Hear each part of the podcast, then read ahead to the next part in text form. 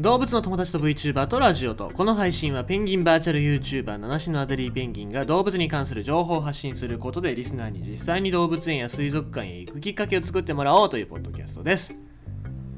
昨日はペンギンの日世界ペンギンの日ということでちょっと暴れ回りましたけどもうーんと Twitter のタイムラインもさ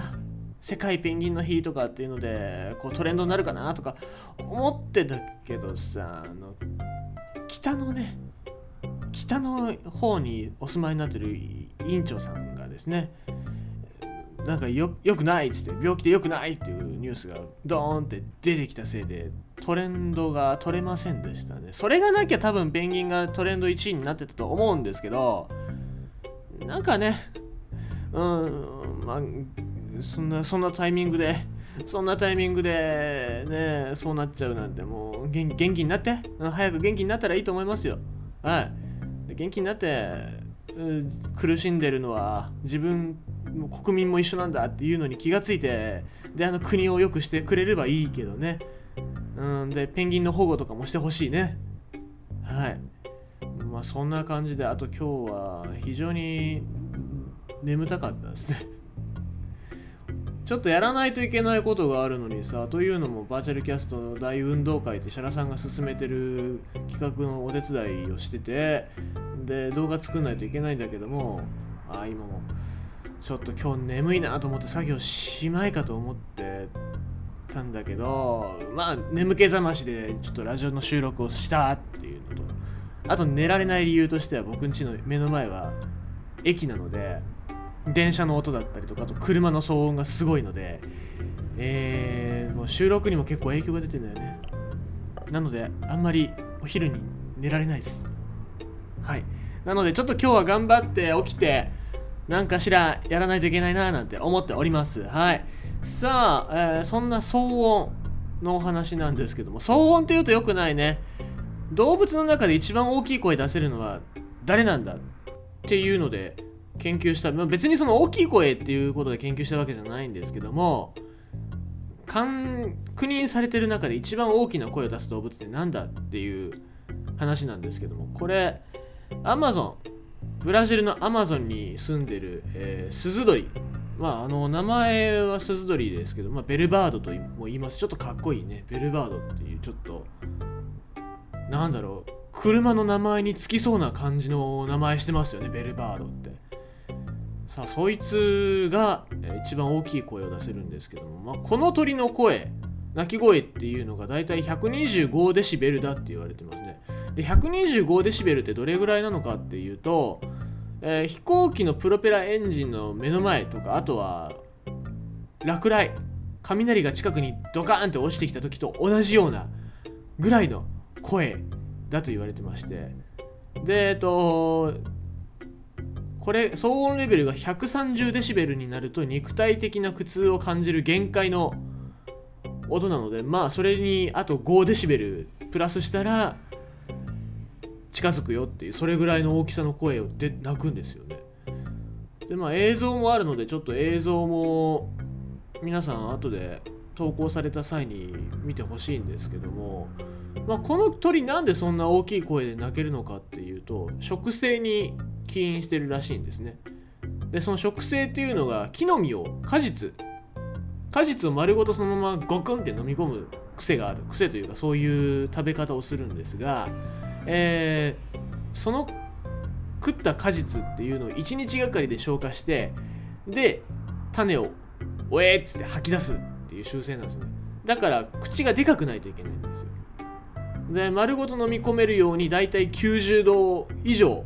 の角度で口を開くことができるのでこれがまたトランペットとかあの金管楽器とかと同じような構造になって音を増幅させることができるので、えー泣いた時のエネルギーを伝える効率が良くなって大きい声が出せるっていうそういう仕組みなんですね。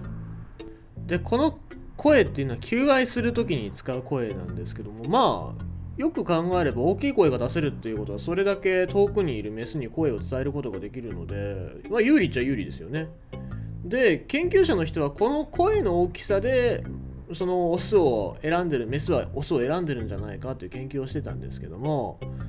どうもなんかちょっと違うんじゃないかっていう話もあるんですね。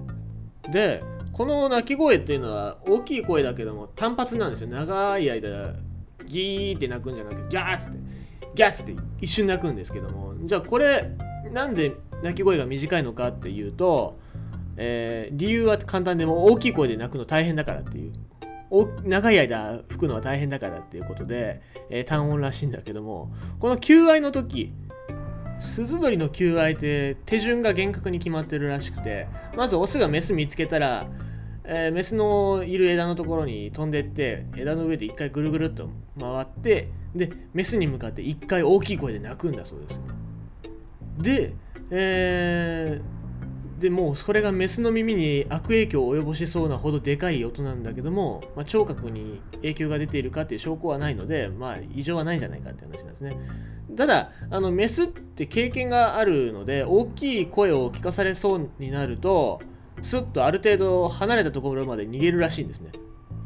だから泣きそうだなって体をスーって膨らませてるの見たらあやばいと思ってメスはある程度離れたところまで飛んで逃げてその音を聞くっていうねで、えー、ちなみにその研究チームが観察した中では交尾に成功したオスはいなかったという話なんですねでこの研究をしたアメリカの、国立鳥類園の鳥類学者の方が言うにはどうやらなんかメスは怯えた様子だったっていう話なんですよ。でまあ一般的に求愛行動をするのはオスなんですけどもどうやら興奮しすぎて想像以上にでかい声を出してるんじゃないかっていう。それであんまりでかい声を出しすぎることっていうのがもはやもう有利交尾にができるできない有利になるとかそういうのちょっと微妙なんじゃないかっていう話に今結果が落ち着いてるんです。だからその求愛のあまり興奮しすぎてえー、メスが枝から逃げてしまうほどの声量を浴びせたんじゃないのかって、え、いうことを考えたら非常に、え、滑稽な、えー、鳥だなっていうことで、付け加えられてるんですけども。まあそういうやついますね。人間にもそういうやついますよ。もう初めて女の子と喋ったぐらいのやつって大体すげえいっぱいなんか喋るじゃないですか。もう聞いてもねえのに電車の話とかするわけですよ、えー、もう引きますから。はい。で逃げられてるんじゃないかって話ですね、えー、まあでも一ついいのはこの鳥って間違いなく密輸はされないなと思いますね。ペット目的には間違いなく向いてないしもう近所迷惑とかそういうレベルではないですから泣かれたら。なのでまあこれはアメリカアマゾンでね、えー、泣いてくださることを鈴鳥さんたちにはお願いしたいと思いますということで今日は世界一でかい声で鳴く鳥ということでございました。